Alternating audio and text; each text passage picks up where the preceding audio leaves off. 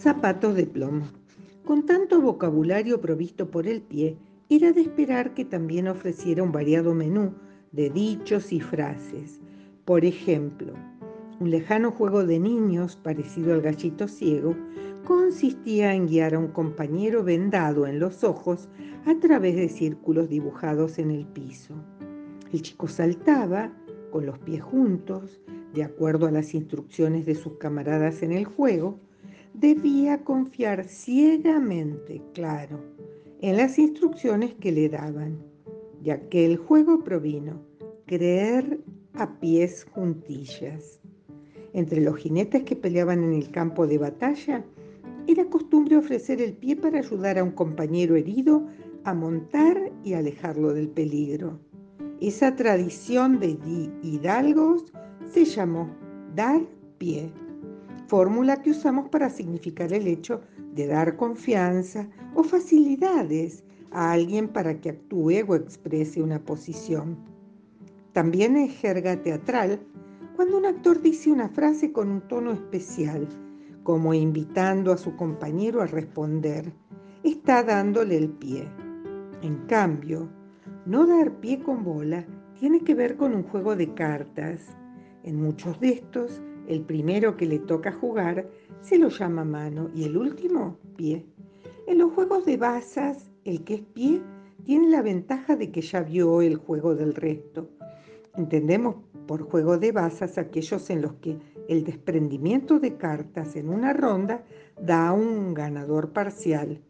El truco, por caso, es un juego de tres bazas porque jugamos una carta por ronda y alguien gana esa vuelta parcial, pero debe vencer en dos de las tres para sumar puntos. Si entiende de truco, sabe que es un poco más complejo. Si no entiende, con esto alcanza para que sigamos adelante. En los juegos de bazas se llama bola al resultado de conseguir todas las bazas o a lograr las más valiosas. Por eso era importante que el pie supiera jugar con inteligencia para capturarlas. No da pie con bola, era el dicho para referirse al que no embocaba una.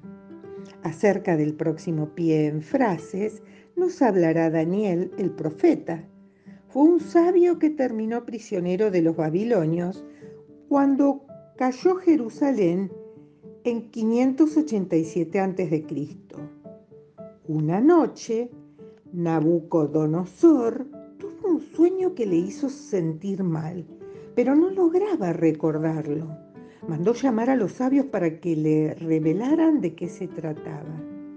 Daniel le aseguró que había soñado con una monumental figura que lo aterraba. Esa imagen monstruosa había sido construida con distintos materiales. La cabeza era de oro, el pecho y los brazos de plata, la cintura y los muslos de bronce, las piernas de hierro y los pies eran de hierro una parte y de barro cocido la otra. Una pequeña piedra golpeó la mole y la derribó.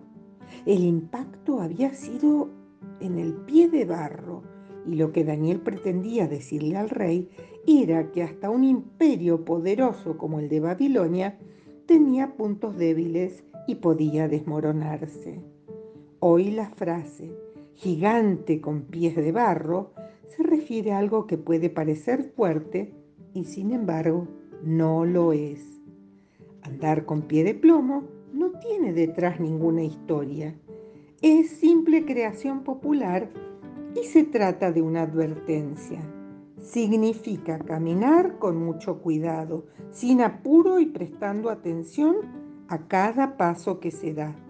Para terminar de entenderla, basta imaginar a alguien intentando dar pasos con zapatos de plomo.